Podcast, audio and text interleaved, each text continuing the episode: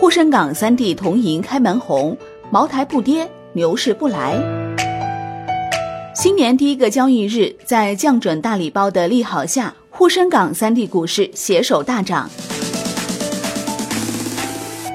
一月二号，沪深两市高开高走，大幅拉升。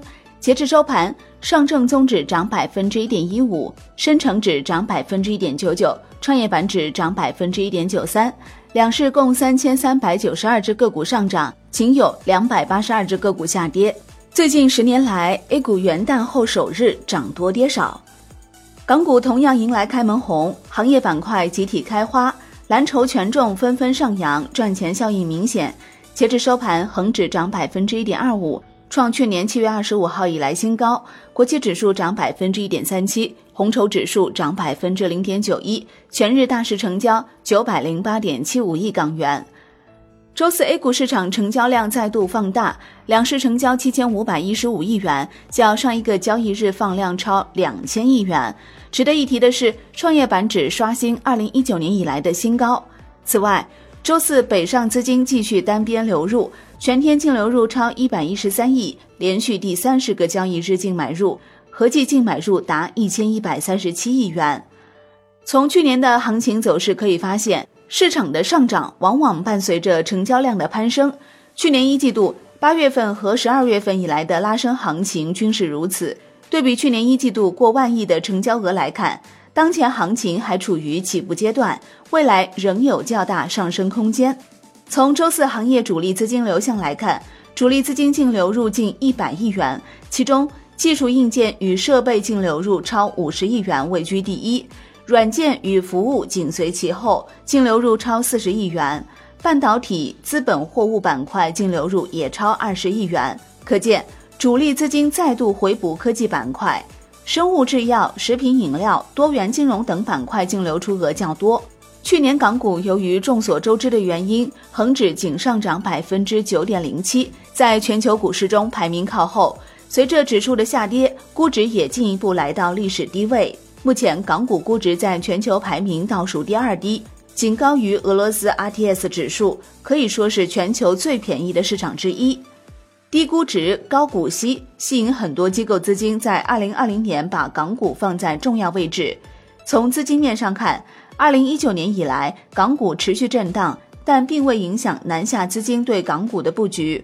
而随着恒指的触底，南下资金对港股更有加速配置的趋势。全年南下港股通资金累计流入两千四百多亿元。聪明的资金在市场低迷之际，在积极布局未来。中信证券预计，鉴于中国内地经济企稳、弱美元背景下，外资将流入新兴市场，内地及香港市场有望迎来机遇。更多新经济公司将登陆香港市场，包括中概股二次上市，市场会渐入佳境。广发策略对港股战略看多，认为港股或迎缩小版戴维斯双击。从投资策略来看，在盈利螺旋式上升的背景下，港股的估值中摆向上均值回归，只可能迟到，但不会缺席。周四，所有板块中，除了申万食品饮料外，全线飘红。只因盘前贵州茅台发布公告称，二零一九年度实现营业总收入八百八十五亿元左右，同比增长百分之十五左右；实现归属于上市公司股东的净利润四百零五亿元左右，同比增长百分之十五左右。公司二零二零年度计划安排营业总收入同比增长百分之十。贵州茅台四季度净利润四百零五亿，低于市场预期的四百三十亿，出现季度负增长。于是贵州茅台直接遭遇重锤，竞价低开百分之四点六五，成交七个亿，全天水下横盘。最终贵州茅台收跌百分之四点四八，全天成交一百六十七亿元。作为价投典范股，想必今天又是买入和卖出互道珍重的一天。茅台这两年。一直在加强多渠道建设，是为了在经销商体系外扶植新的势力来对抗经销商，防止一家独大，从而更好的控制茅台价格。这样做啊，是为了抵抗大环境。白酒市场高增长进入收尾阶段，茅台在二零一六到二零一八年三年间营收百分之二十到百分之五十二左右高增长，二零一九年开始放缓步伐了，二零二零年计划是继续放缓。一直有人调侃说。现在的年轻人没有上一代人那么爱喝白酒了。这句话不是空话，白酒整体销量是在往下走，未来还能维持高速增长的只属于少数品牌。回到茅台本身，年轻人不喝白酒和白酒整体走下坡路这两个问题，起码在未来的五到十年之内还不会颠覆茅台国酒地位。最后从估值看，根据茅台明年百分之十的营收增速。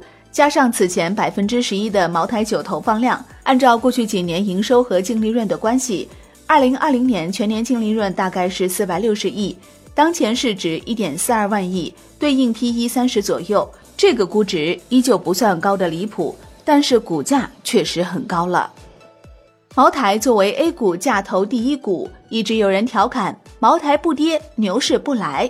在二零一八年十月二十九号，同样因为营收不及预期。茅台迎来史上首个一字跌停，巧的是，大盘似乎从那时候开始见底，到一九年一季度迎来一波小牛市。